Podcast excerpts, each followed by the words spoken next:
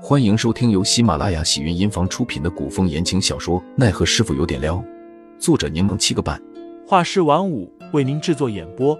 一场古言爱情、官场恩怨的大戏即将上演，欢迎订阅收听。第四十章，杜潇潇真有趣。杜潇潇已经从陈云斌口中得到了所有的情报。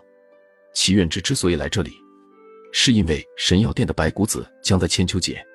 也就是天子寿诞之际，来到帝都献药。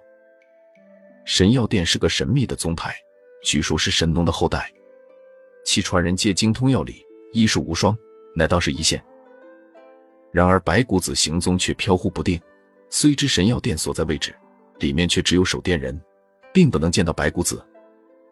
白骨子性情古怪，至今鲜少有人见其真容，医治病患也只全凭心情。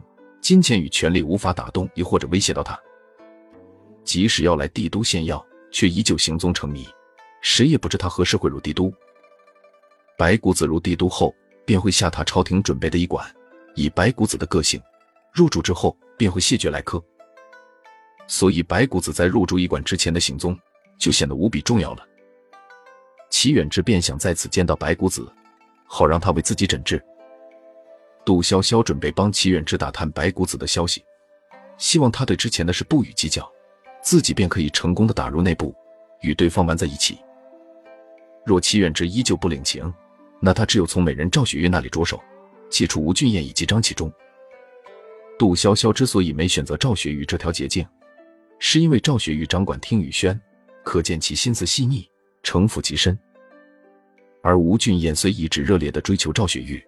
但赵雪玉对其态度不冷不淡，一直只将他当做听雨轩的客人对待，所以吴俊彦只得与赵雪玉的表哥，也就是张启忠打好关系。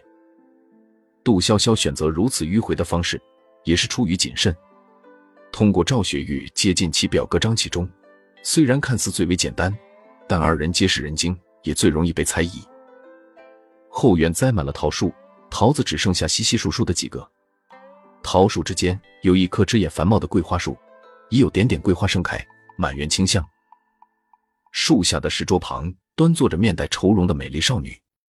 少女肤如凝脂，唇如朱丹，秀眉微蹙，托着下巴，不知在想些什么。凌寒走到少女身边，打趣了句：“一脸的苦大仇深，你这是又闯什么祸了？”杜潇潇翻了个白眼，之后脸色一变，笑盈盈的盯着凌寒。凌寒一看杜潇潇的眼神，就知道他肯定在盘算着如何坑自己。杜潇潇开口道：“小师傅，我上次不是救了赵雪玉吗？他不仅免费送了我资料，还说日后我若有需要，只要开口，他便愿意倾力相助。”凌寒问道：“所以呢？”听雨轩手掌江湖以及朝廷第一手的情报，而赵雪玉又美如天仙，若不是他的表哥是监庭司指挥使张启忠，只怕不少人会觊觎听雨轩以及美人赵雪玉。凌寒冷笑一声：“你说这个想做什么？”小师傅，你觉得赵雪玉怎么样？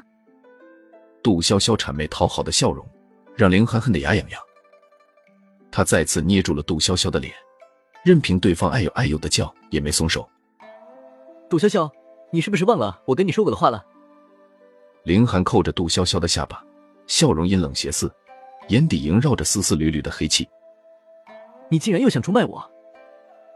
没有没有，杜潇潇口齿不清的连连否认。